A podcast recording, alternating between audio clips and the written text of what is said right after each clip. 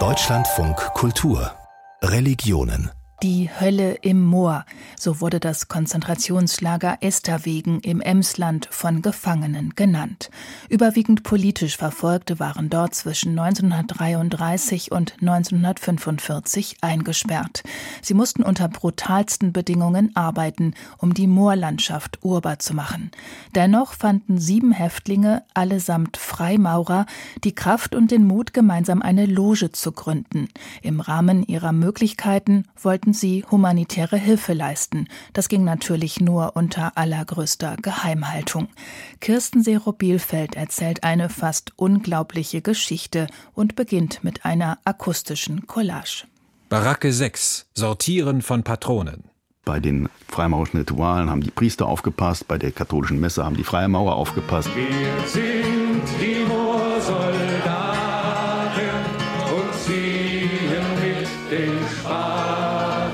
Tagesration lag bei 1000 Kalorien. Es gibt hier keine Kranken, es gibt nur Gesunde oder Tote.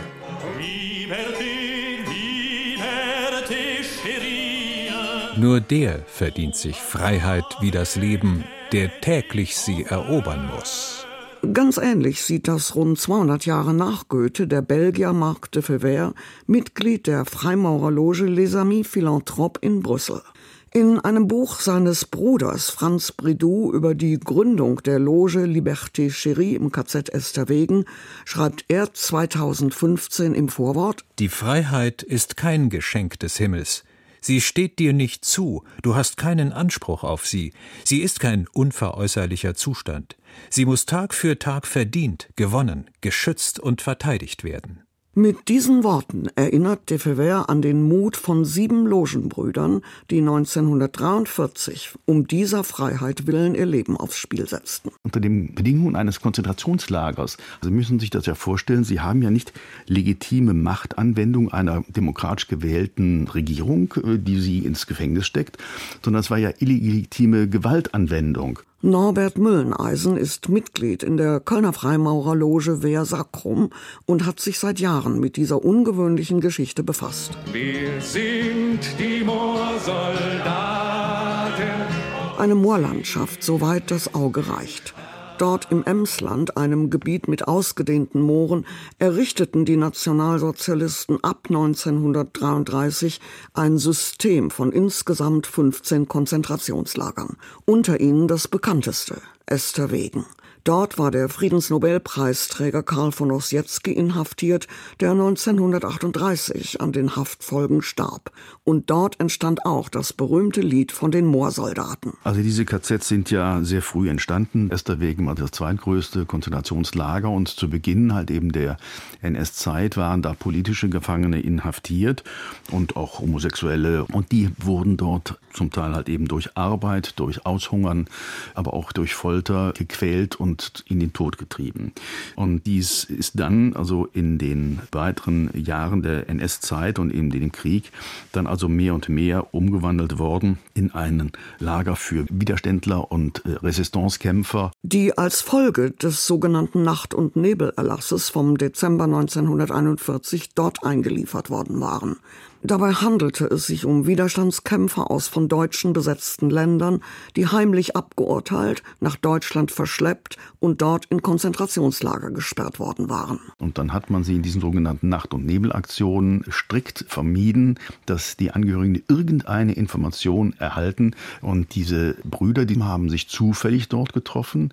Einige kannten sich von früher, weil sie in der gleichen Loge waren. Die in Esterwegen inhaftierten Freimaurer waren ein bunt zusammengewürfeltes gewürfeltes Grüppchen. Da war Paul Anson, ein Friedensrichter aus der Gegend von Lüttich, Dr. Franz Rocher, ein Apotheker und Universitätsdozent aus Saint-Gilles, ein deutsch-schweizerischer Pharmavertreter und dann gab es einen Studienrat, äh, Amadé Miglot, der war halt eben auch verhaftet worden, er dem Widerstand angehörte. Und es gab einen ehemaligen Oberst der belgischen Armee, Jean de Schreiber, der war Kabinettschef im Verteidigungsministerium gewesen und äh, war dann halt eben wegen Spionage und Waffenbesitz festgenommen worden.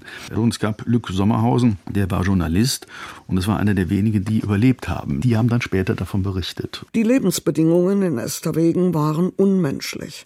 Hunger, Folter, Hinrichtungen, katastrophale hygienische Verhältnisse und schwerste Arbeitseinsätze.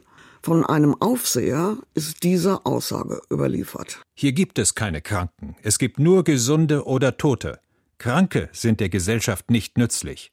Nicht produktive Menschen müssen von selbst gesund werden oder verschwinden. Man müsste sagen, sollen sie krepieren. Da Luc Sommerhausen Mitglied der Loge Action et Solidarité war und die Abläufe am besten kannte, scheint er die treibende Kraft zur Gründung der Loge gewesen zu sein.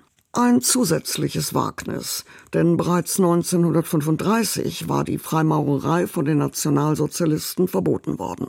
Die Logengründung geschah dann auch unter strengster Geheimhaltung. In der Baracke 6 am Tisch 3. Dort mussten die Häftlinge Patronen sortieren. Das Entscheidende für die Gründung einer Loge war, dass wir ja nicht gebunden sind an einen sakralen Raum. Wir brauchen keine Kirche, sondern wir können jeden Ort, ein Hinterzimmer in einer Kneipe oder halt eben auch eine Baracke in einem KZ zu einem Freimaurertempel machen. Und dann hat man halt eben dort diese Loge gegründet. Und ihr den Namen Liberté Chérie, geliebte Freiheit, gegeben wohl angelehnt an eine Strophe der Marseillaise.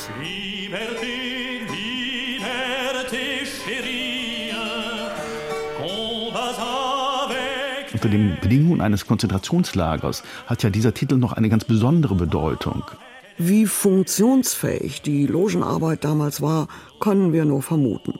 Genaue Aufzeichnungen darüber sind verloren gegangen. Es gab, so Norbert Mülleneisen, Gesprächskreise, in denen Themen wie Freiheit, Toleranz und Brüderlichkeit diskutiert wurden. Und getreu den freimaurerischen Idealen wurde auch gelebte Hilfe und Solidarität praktiziert. Ich bin sehr sicher, dass man Lebensmittel geteilt hat und all diese Dinge, die man in Solidarität äh, mit anderen Mitgefangenen dort tut, so man es kann. Mit jedem Ritual, jedem Trostwort oder jedem geteilten Stück Brot riskierten die Brüder ihr Leben. Beschützt wurden ihre Zusammenkünfte von einem Grüppchen katholischer Priester, die damit ebenfalls ihr Leben aufs Spiel setzten. Ein außergewöhnliches Miteinander von Freimaurern und Katholiken denn die Haltung der katholischen Kirche zur Freimaurerei war durch Feindseligkeit, Konflikte und Ablehnung geprägt. Seit dem 18. Jahrhundert hatten Päpste, etwa Leo XIII., die Freimaurer als Geheimbündler, Heretiker und Feinde des Glaubens gebrandmarkt.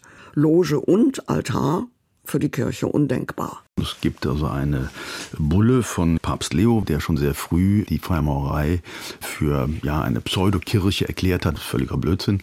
Aber man fühlte sich halt eben bedrängt und man hat dann also äh, die Freimaurer exkommuniziert. Und das ist leider auch unter Platzinger noch weitergeführt worden. Der hatte als Präfekt der Glaubenskongregation noch 1983 bündig formuliert. Ein Katholik kann nicht Freimaurer sein. Eine Aussage, die er offenbar auch nie revidiert hat. Die Loge Liberté Chérie bestand nur bis zum Frühjahr 1944, weil die Mitglieder in andere Lager und Gefängnisse verlegt wurden. Von den sieben Logengründern erlebten nur zwei das Ende der Nazi-Herrschaft.